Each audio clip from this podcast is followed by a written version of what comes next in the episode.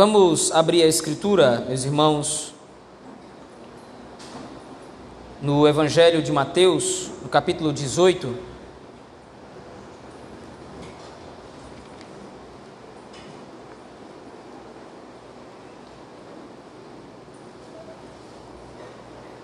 Evangelho segundo escreveu Mateus, capítulo 18.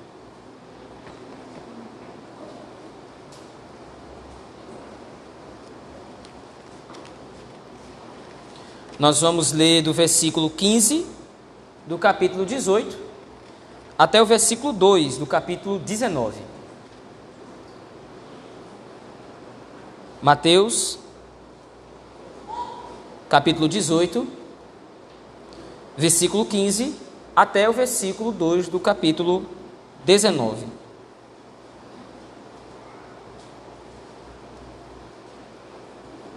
Assim nos diz o Evangelho. Se teu irmão pecar contra ti, vai arguí-lo entre ti e ele só. Se ele te ouvir, ganhaste a teu irmão. Se, porém, não te ouvir, toma ainda contigo uma ou duas pessoas, para que pelo depoimento de duas ou três testemunhas toda a palavra se estabeleça. E, se ele não os atender, dize-o à igreja, e, se recusar ouvir também a igreja, considera-o como gentil e publicano. Em verdade vos digo que tudo o que ligardes na terra terá sido ligado nos céus, e tudo o que desligardes na terra terá sido desligado nos céus. Em verdade também vos digo que, se dois dentre vós sobre a terra concordarem a respeito de qualquer coisa que porventura pedirem, ser-lhes-á concedida por meu Pai que está nos céus. Porque onde estiverem dois ou três reunidos em meu nome, ali estou no meio deles. Então Pedro, aproximando-se, lhe perguntou: Senhor, até quantas vezes meu irmão pecará contra mim que eu lhe perdoe? Até sete vezes? Respondeu-lhe Jesus: Não te digo que até sete vezes, mas até setenta vezes sete. Por isso, o reino dos céus é semelhante a um rei que resolveu ajustar contas com seus servos. E passando a fazê-lo, trouxeram-lhe um que lhe devia dez mil talentos. Não tendo ele, porém, com que pagar, ordenou o Senhor que fosse vendido ele, a mulher, os filhos e tudo quanto possuía, e que a dívida fosse paga. Então o servo, prostrando-se reverentemente, ou reverente, rogou: Sê paciente comigo e tudo te pagarei. O senhor daquele servo, compadecendo-se, mandou-o embora e perdoou-lhe a dívida. Saindo, porém, aquele servo encontrou um de seus conservos que lhe devia cem denários e, agarrando-o, sufocava, dizendo: Paga-me o que me deves. Então o seu conservo, caindo-lhe aos pés, lhe implorava: Sê paciente comigo e te pagarei. Ele, entretanto, não quis, antes, indo-se, o lançou na prisão até que saudasse a dívida. Vendo seus companheiros o que se havia passado, entristeceram-se muito e foram relatar ao seu senhor tudo o que acontecera. Então o seu senhor, chamando, lhe disse: Servo malvado, perdoei-te aquela dívida toda porque me suplicaste. Não devias tu, igualmente, compadecer-te do teu conservo, como também eu me compadeci de ti? E indignando-se o seu senhor, o entregou aos verdugos, até que lhe pagassem toda a dívida. Assim também meu Pai Celeste vos fará, se do íntimo não perdoardes cada um a seu irmão. Aconteceu que, concluindo Jesus estas palavras, deixou a Galiléia e foi para o território da Judéia, além do Jordão. Seguiram-no muitas multidões e curou-as ali. Amém, meus irmãos. Vamos orar ao Senhor, nosso Deus. Deus Todo-Poderoso, temos lido a tua palavra, temos lido a tua verdade, a verdade do Evangelho. E nesse momento pedimos que o Senhor nos ajude. O Senhor nos, se compadeça de nós e aplique o texto sagrado ao nosso coração. É assim que nós te rogamos, Senhor. Pastoreia-nos. No nome de Cristo Jesus, teu Filho. Amém. Meus irmãos, nós temos visto que esse capítulo 18, especificamente esse capítulo 18 do Evangelho de Mateus, é uma sessão especial que o evangelista redige a fim de demonstrar as responsabilidades que nós temos uns para com os outros no reino dos céus. Nós ainda estamos dentro da quinta sessão do Evangelho, a sessão que trata da fé no Messias, ou da fé verdadeira no Messias, e essa fé como sendo o instrumento de acesso ao próprio reino. Mas dentro dessa quinta sessão, Mateus escreve esse capítulo 18 a fim de demonstrar que as nossas responsabilidades para com nossos irmãos também são ou é uma questão de fé em Deus. O modo como nós tratamos o nosso irmão também implica diretamente na nossa relação com o Senhor. Mateus já colocou alguns princípios dentro desse capítulo. Nós vimos, por exemplo, a questão da humildade nos versículos de 1 a 5, nós vimos a questão do zelo que nós devemos ter para com nossos irmãos, tomando cuidado para não os fazer trope tropeçar por causa dos nossos pecados, versículos de 6 a 9. Nós vimos o valor que nós temos diante do Senhor e que os nossos irmãos têm diante do nosso Senhor, são importantes para Deus. Nós vimos isso dos versículos de 10 a 14. Agora, apesar de não ser um princípio necessariamente mais importante do que os outros, é um, é um princípio que Mateus coloca de maneira mais extensa nesse texto. Vai do versículo 15 até o versículo 35. Nessa sessão, ou nessa parte desse capítulo 18, Mateus está preocupado em demonstrar a responsabilidade do perdão ou da misericórdia que deve existir entre os agentes do reino. Como ele coloca aí, volte seus olhos ao texto comigo, por favor. Versículo de número 15.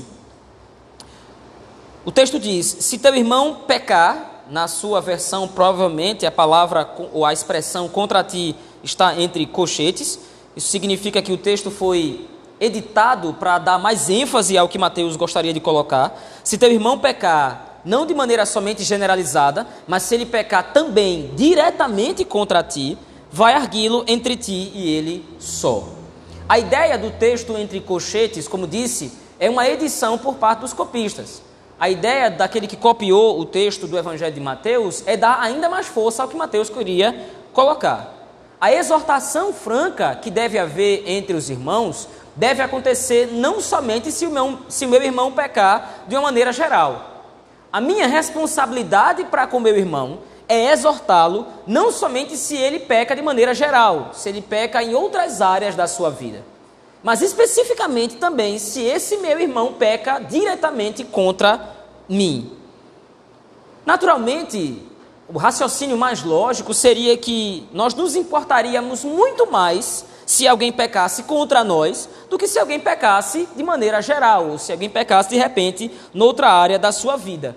Mas o que Mateus deseja introduzir aqui é que deve haver uma empatia com a pessoa que peca contra nós.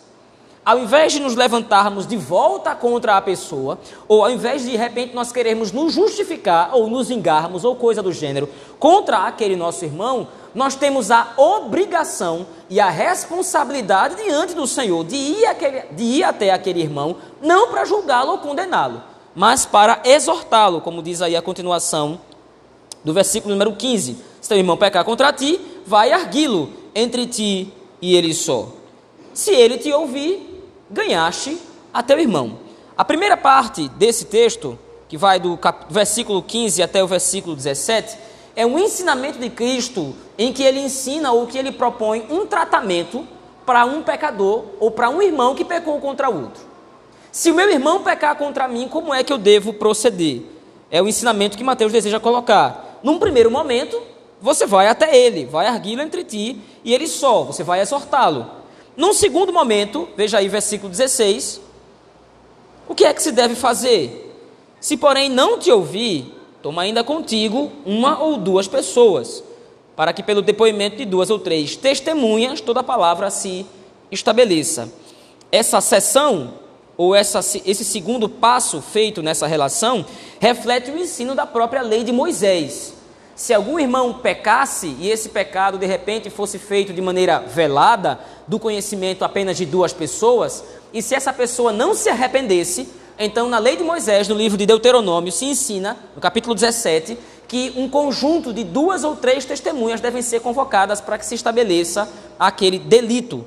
E novamente, a intenção tanto de Moisés quanto de Cristo não é de punir o pecador, mas é de levá-lo ao arrependimento. O terceiro passo, então, no versículo 17, continua. Se o meu irmão não me ouviu diretamente ou de maneira particular, e se ele não ouviu ainda o depoimento de duas ou três testemunhas, o que devo fazer? Se ele não os atender, dize-o à igreja. E se recusar a ouvir também, a igreja considera-o como gentil e publicano. Normalmente, nós vemos nessa passagem um modo de aplicar a disciplina eclesiástica ou a disciplina bíblica. Mas o ponto em questão é que muitas vezes essa passagem é interpretada do ponto de vista de que a cada nível ou a cada passo tomado, o que se está pretendendo é que maior rigor haja com a disciplina. Só que o que Cristo propõe é exatamente o contrário. Todo esse processo de tratamento de um irmão que pecou contra mim deve ser exercido para demonstrar misericórdia. A intenção de cada passo desses é que não se chegue ao posterior.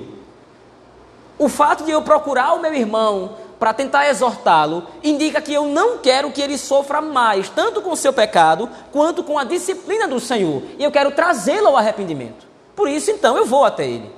Mas se ele se mantém com o seu coração endurecido, eu não quero que o Senhor o corte do reino. Eu não quero que o Senhor o desligue do corpo de Cristo. Então, eu vou levar duas testemunhas comigo, dois irmãos irão comigo, para que eu possa exortar esse meu irmão que pecou contra mim, ou de maneira geral. Mas se esse irmão de repente ainda permanece endurecido, mesmo com o testemunho de duas testemunhas, eu devo então levar a questão para os líderes da igreja ou para a própria igreja, para que a igreja então, como um todo, possa exortar esse irmão. Mas por fim, o pecado não pode ser tratado com impunidade. Então o Senhor Jesus Cristo diz se ele se recusar a ouvir também a igreja, considera-o como gentil e publicano. Os versículos de 18 a 20 são uma explicação especificamente desse versículo 17. A igreja colocada no texto tem o poder de desligar alguém do reino. Se há um faltoso no meio da igreja, se há alguém que de fato peca contra o Senhor e se recusa a se arrepender, mesmo tendo sido exortado três vezes, a igreja do Senhor tem o poder de desligá-lo do corpo de Cristo. É o último estágio da disciplina eclesiástica, a excomunhão. E aí então o Senhor Jesus Cristo repete uma expressão que ele já havia dito anteriormente, no capítulo de número 16. Quando Cristo se apresentou como o fundamento da igreja, ele havia dito isso aos apóstolos: Em verdade vos digo que tudo que ligardes na terra terá sido ligado nos céus, e tudo que desligardes na terra terá sido desligado nos céus. O ponto em questão é que esse passo a passo, essas etapas de disciplina ou essas etapas de exortação que devem ser empregadas, refletem diretamente a vontade do Senhor. De maneira que quando a igreja age dessa forma, ela está agindo de acordo com aquilo que o Senhor quer para a sua igreja. Logo, como diz o próprio texto, o que desligardes na terra ou o que ligardes na terra, isto é, se você trouxe o irmão ao arrependimento, se você trouxe o irmão à exortação, a consciência do pecado, isso está sendo estabelecido pela vontade do Senhor.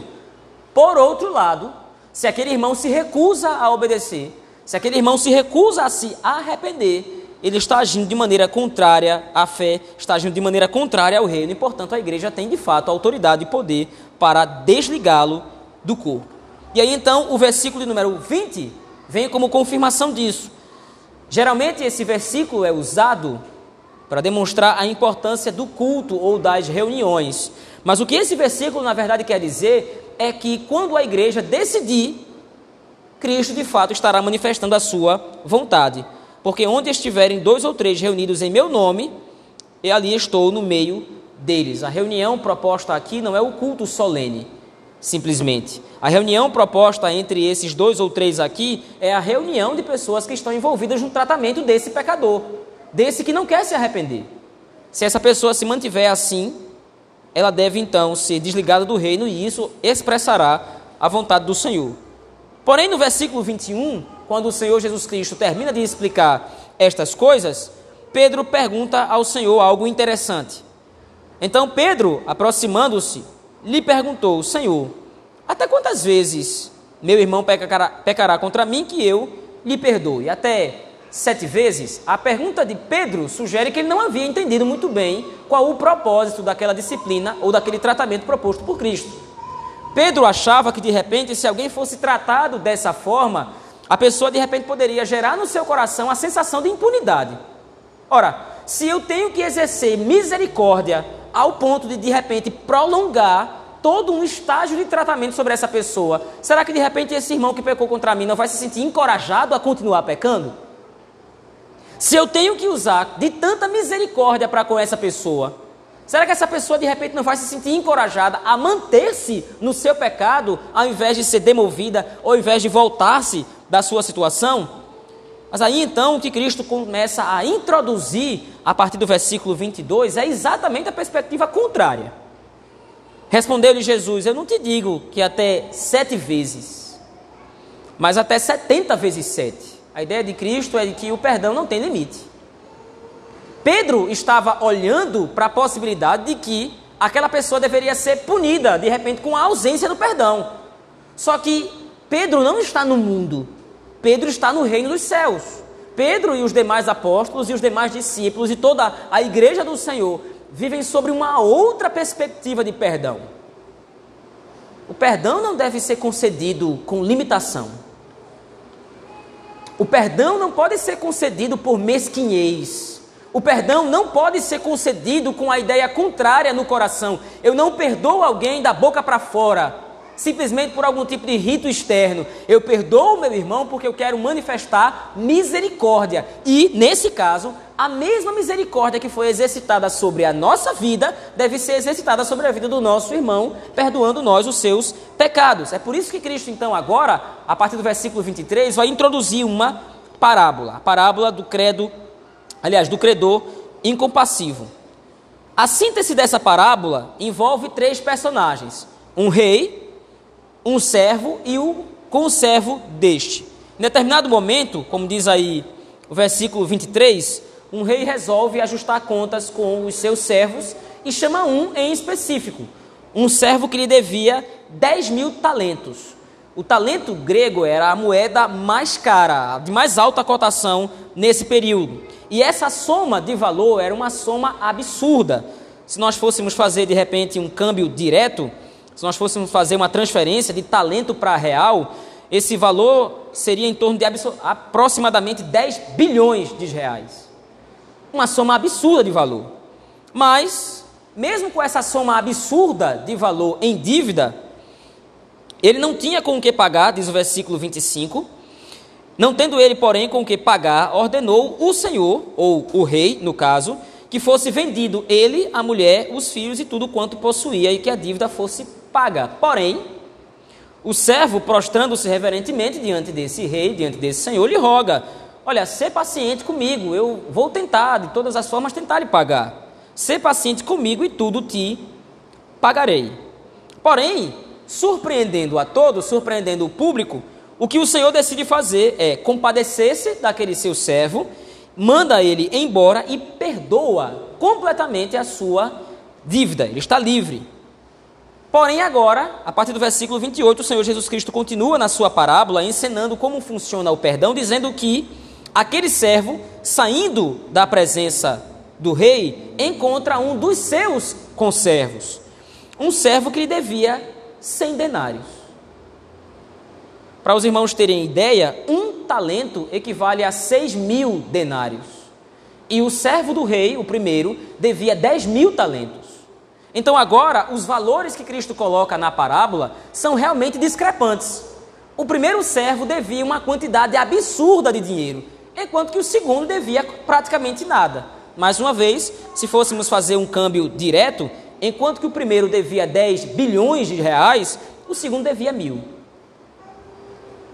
E o que acontece em seguida é que, mesmo essa soma de dinheiro sendo pífia, mesmo essa soma de dinheiro sendo pequena, o seu conservo lhe roga. Olha, versículo 29. Ser paciente comigo e te pagarei. A expressão usada pelo conservo é a mesma usada pelo servo quando estava diante do rei. Cristo usa a mesma expressão para demonstrar que os dois estavam na mesma condição. Tanto o servo do rei quanto o conservo deviam uma quantidade de dinheiro. Enquanto que o segundo devia uma quantidade pequena o primeiro devia uma quantidade absurda, como nós temos dito. Porém, o servo do rei, com seu conservo, não quis atendê-lo, mas o lançou na prisão até que saudasse a dívida, diz o verso 30. Porém, vendo os seus companheiros que se havia passado, entristeceram-se e muito foram relatar ao seu senhor tudo o que acontecera.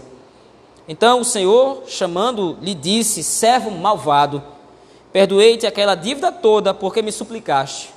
Não devias tu igualmente compadecer-te do, compadecer do teu conservo, como também eu de ti, como também me compadeci de ti? Indignando-se o seu senhor, entregou aos verdugos ou aos oficiais de justiça da época, até que lhe pagasse toda a dívida.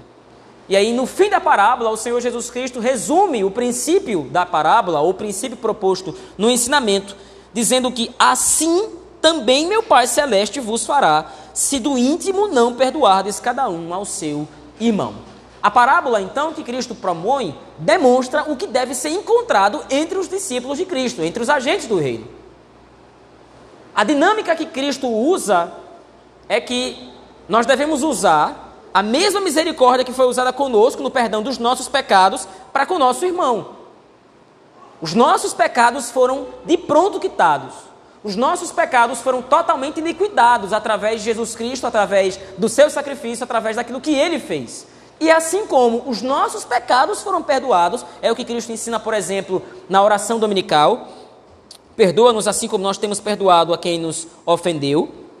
Assim como nossos pecados foram perdoados, nós devemos usar a mesma graça e misericórdia para com nossos irmãos, perdoando-lhes também a dívida. O ensino que Cristo propõe, do versículo 15 ao versículo 35, é exatamente o que deve ser encontrado entre nós, meus irmãos.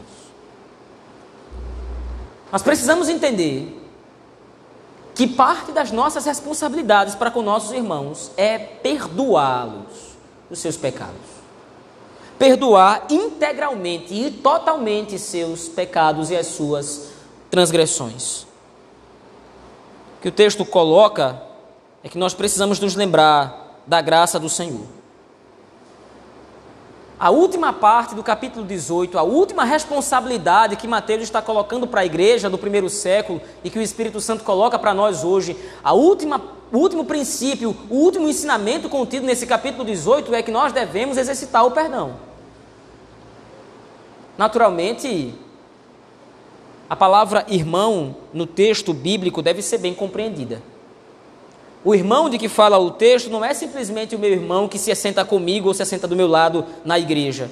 O meu irmão é todo aquele que confessa o Evangelho. Quer seja o meu pai, minha mãe, meu irmão, meu filho, meu esposo, meu marido, todos aqueles que confessam o nome de Cristo, nós devemos exercitar perdão para com eles.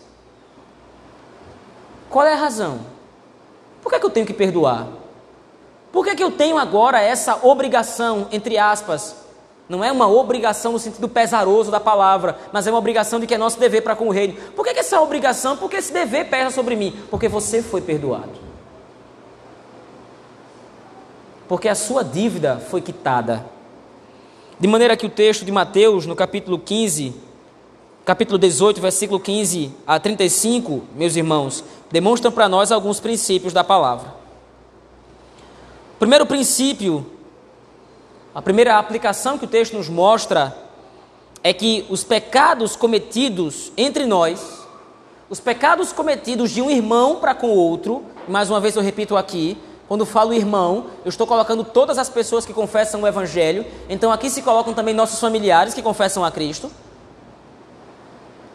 Como disse, nossos cônjuges, nossos filhos, nossos pais, todos aqueles, inclusive os nossos irmãos de igreja, os pecados cometidos entre nós, de um irmão para com o outro, sobretudo os que nos ofendem diretamente, devem ser tratados com o objetivo de que a graça de Deus seja demonstrada. O principal objetivo que deve estar no nosso coração, o principal desejo que deve estar no nosso coração ao perdoar uma outra pessoa, ao perdoar um outro irmão, é que a graça do Senhor também nos alcançou.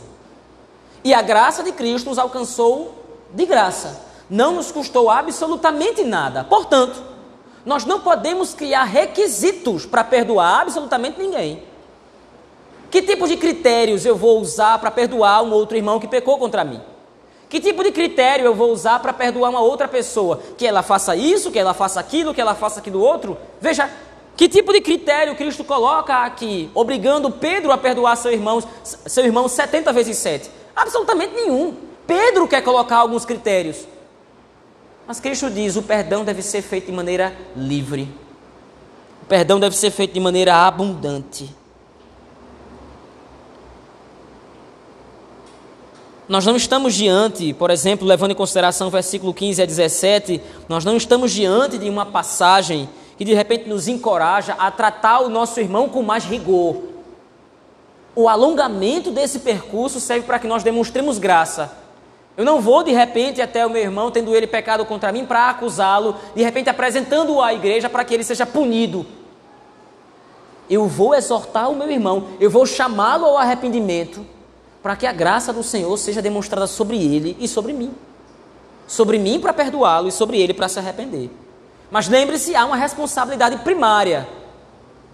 A parte ofendida vai até o ofensor a parte que foi ferida, a parte que foi lesada é que vai procurar com que a paz do reino seja estabelecida na relação entre irmãos. Se o meu irmão não vem até mim, se ele pecou contra mim e se ele não está de cara consciente do seu pecado, se o meu irmão já não constatou o seu erro, a sua transgressão, se ele de fato já não, já não brilhou o evangelho ou a luz da verdade sobre ele para reconhecer o seu pecado, eu não posso ficar esperando que de repente brote no seu coração essa convicção de pecado. Eu vou até o meu irmão. E isso não é opcional.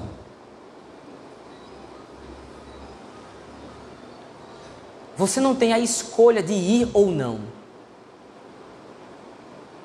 se seu irmão pecar contra você e ele não está consciente desse pecado, ou está consciente, mas não demonstra fruto de arrependimento, vá até ele.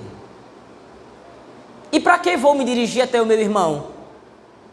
Para simplesmente acusá-lo do seu pecado? Eu vou até o meu irmão para chamá-lo ao arrependimento.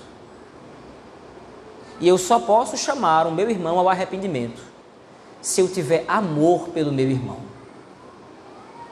Eu, eu só posso chamar o meu irmão ao arrependimento, eu só posso trazer meu irmão à consciência de pecado, a, de acordo com a Escritura, se eu estiver motivado a demonstrar a graça do Senhor para ele.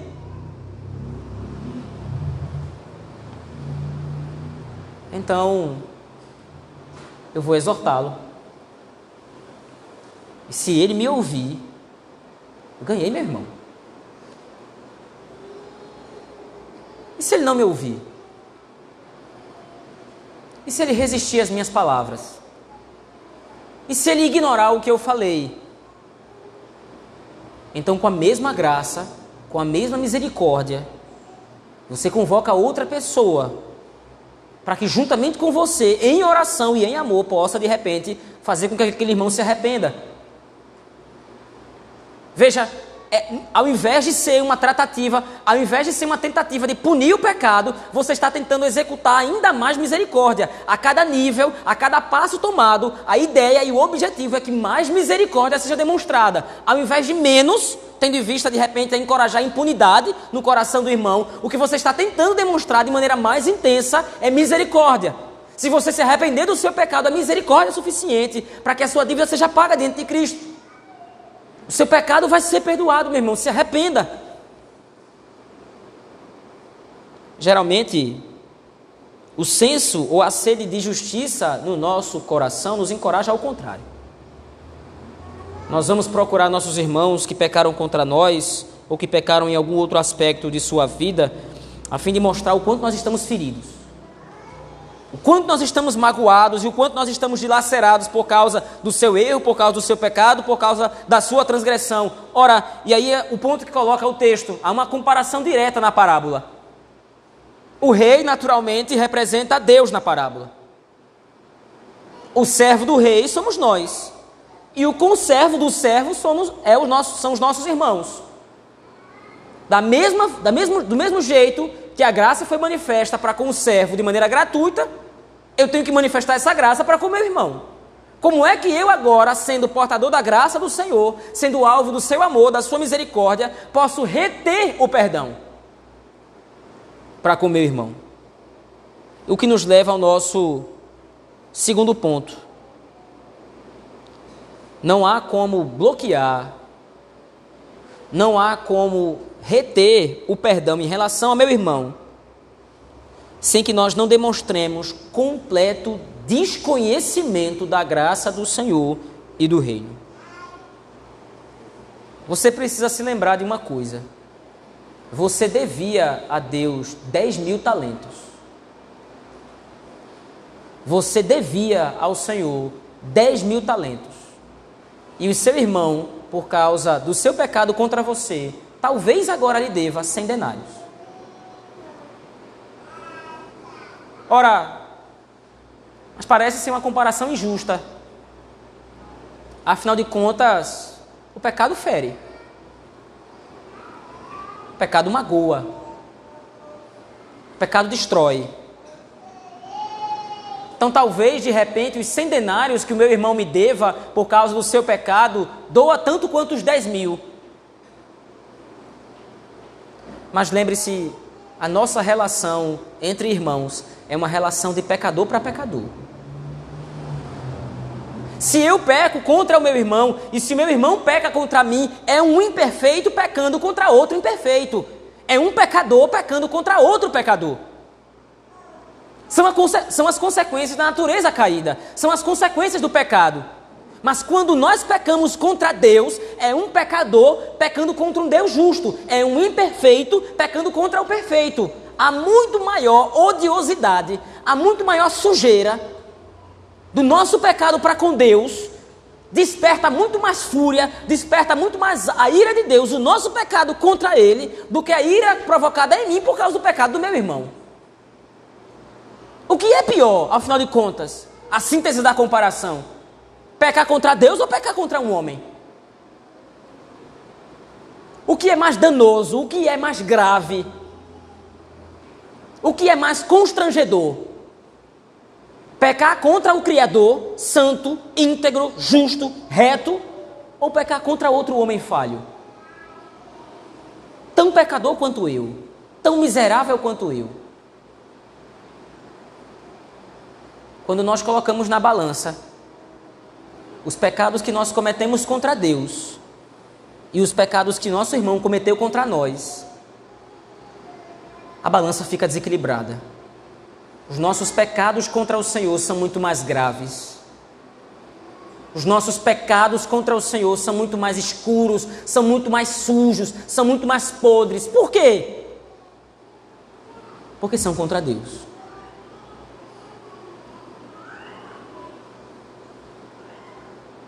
Cristo é o maior exemplo de que essa verdade estampada e registrada em Mateus capítulo 18, versículo 15 a 35 é verdade.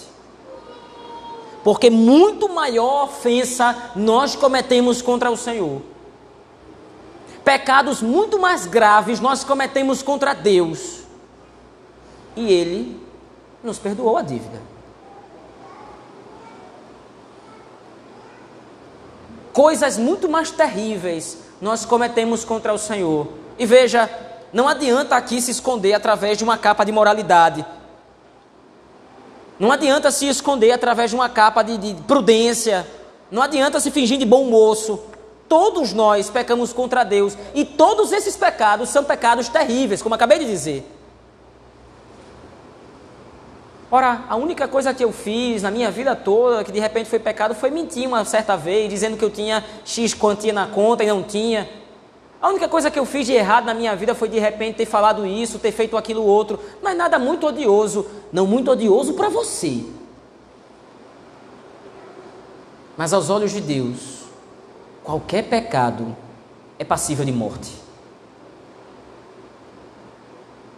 Do menos odioso ao mais grotesco deles. Todo pecado é passível de morte. Mas o Senhor não lhe matou como devia fazer.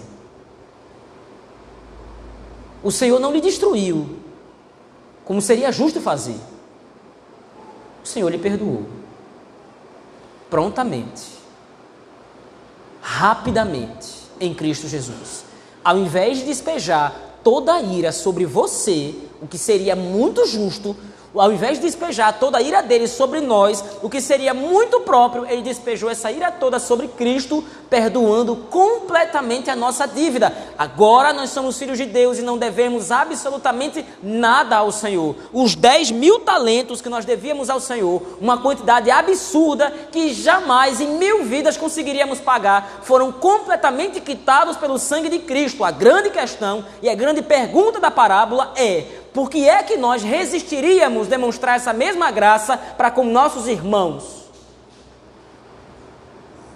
Se eu confesso a Cristo, lembre-se, a quinta sessão do Evangelho de Mateus, onde nós estamos, estamos finalizando hoje, essa quinta sessão fala da nossa fé em Cristo, a nossa fé no Messias, que nos faz entrar no reino dos céus. Se nós cremos em Cristo, se Cristo é o nosso Salvador, se Ele é o nosso Messias, por que é que nós vamos resistir perdoar os nossos irmãos?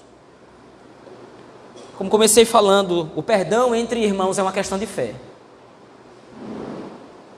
O perdão entre os agentes do reino não é simplesmente algo colocado no texto para fazer graça. O princípio do perdão mútuo não é colocado no texto simplesmente por uma questão de ser bonitinho. Veja como é bonito os irmãos viverem em paz. Veja como é bonito os irmãos dizerem que perdoam uns aos outros. Não se trata simplesmente de boa convivência, se trata do testemunho do Evangelho. Se eu creio em Cristo, esse é o princípio que eu preciso executar na minha vida. Eu preciso perdoar o meu irmão. Naturalmente, meus irmãos, nós não estamos dizendo que perdoar é fácil. Nós não estamos querendo dizer que perdoar é como ligar uma chave, apertar um botão e pronto, a mágica aconteceu e agora eu perdoo integralmente meu irmão. Há pecados duros, há pecados que ferem, como disse no começo, há pecados que machucam. Leva tempo para que essa ferida cicatrize faz parte da natureza caída, faz parte também da nossa convivência nesse mundo. Nós não fomos ainda total e perfeitamente aperfeiçoados. Então o pecado realmente vai causar desequilíbrios nos relacionamentos entre irmãos. Quer seja entre nós na igreja, quer seja entre cônjuges, quer seja entre pai e filho, não importa. O pecado sempre vai deixar suas marcas, sempre vai deixar suas manchas. Mas é possível lavá-las com o sangue de Cristo. Debaixo de muita oração e de muita misericórdia, entendendo em primeiro lugar o tamanho da nossa dívida diante de Deus. Não é o quanto eu sou altruísta, não é o quanto eu sou bondoso, não é o quanto meu coração é mole, é o quanto eu era pecador miserável e Cristo me salvou. É o quanto se trata do quanto eu não merecia graça, do quanto eu não merecia misericórdia, do quanto eu não merecia perdão e mesmo assim ganhei. Quando nós entendemos esse princípio do Evangelho, o Espírito começa a trabalhar no nosso coração a possibilidade de perdão. Quando eu entendo o meu lugar no reino, lugar de pecador miserável, perdoado, eu posso então perdoar outro. Porque não se trata de mim.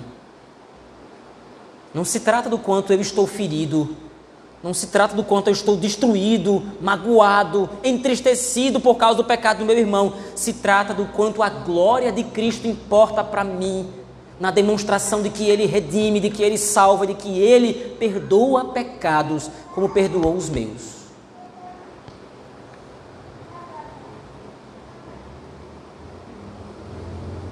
O contrário disso também é verdade. Eu não estou querendo dizer que se nós não, se nós retivermos o perdão, se nós nos recusarmos a perdoar, nós vamos perder a salvação. Eu não estou dizendo que se você se recusar completamente a perdoar as transgressões de seu irmão, você vai cair da graça.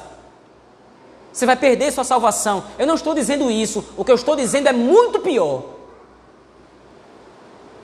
se nós não internalizarmos, se nós de fato não vivermos a luz do Evangelho, manifestando perdão para com nossos irmãos, se de repente nós nos recusarmos a perdoar as transgressões uns dos outros, e isso não causa em nós nenhum tipo de incômodo, se nós de repente propormos no nosso coração que nós não vamos perdoar ofensas, e isso não causa nenhum pesar, isso é a prova clara de que nunca nascemos de novo.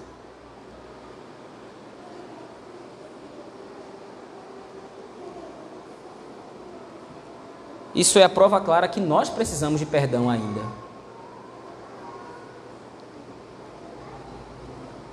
É isso que Cristo resume no versículo 35. Assim, dessa mesma forma, também meu Pai Celeste vos fará, se do íntimo não perdoardes cada um a seu irmão. Naturalmente, o que Cristo fala aqui é uma advertência Afinal de contas, ele está falando para eleitos. E a eleição é soberana, não pode ser revertida, não pode ser alterada ou mudada. Então Cristo não está dizendo que Pedro e os demais apóstolos vão perder a salvação. Não é isso que eles estão dizendo. Mas eles estarão revelando que não têm conhecimento profundo do Evangelho. Eles desconhecem completamente seu Senhor. Que eles precisam entender o que é a graça de Deus. Eu quero concluir aqui, meus irmãos.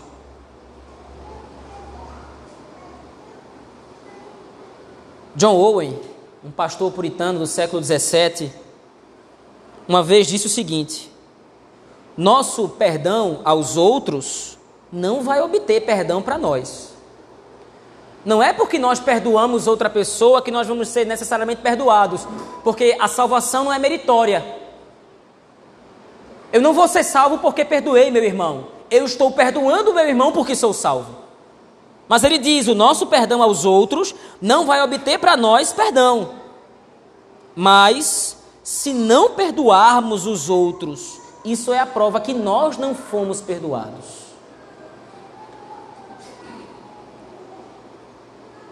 Que nós possamos, meus irmãos, encontrar nos pecados cometidos contra nós e por nós a oportunidade que precisamos para manifestar o poder da graça do Senhor. Quando o seu irmão pecar contra você, seu irmão na igreja, seu companheiro de banco, no nosso caso, cadeira, se o seu filho se o seu pai, se o seu cônjuge pecar contra você, antes de dar lugar à mágoa, ao rancor, lembre-se que Deus está lhe dando uma oportunidade de mostrar o quanto a graça dele é poderosa. E lembre-se que sua maior obrigação é tornar isso visível para todos. Vamos orar ao Senhor nosso Deus, meus irmãos.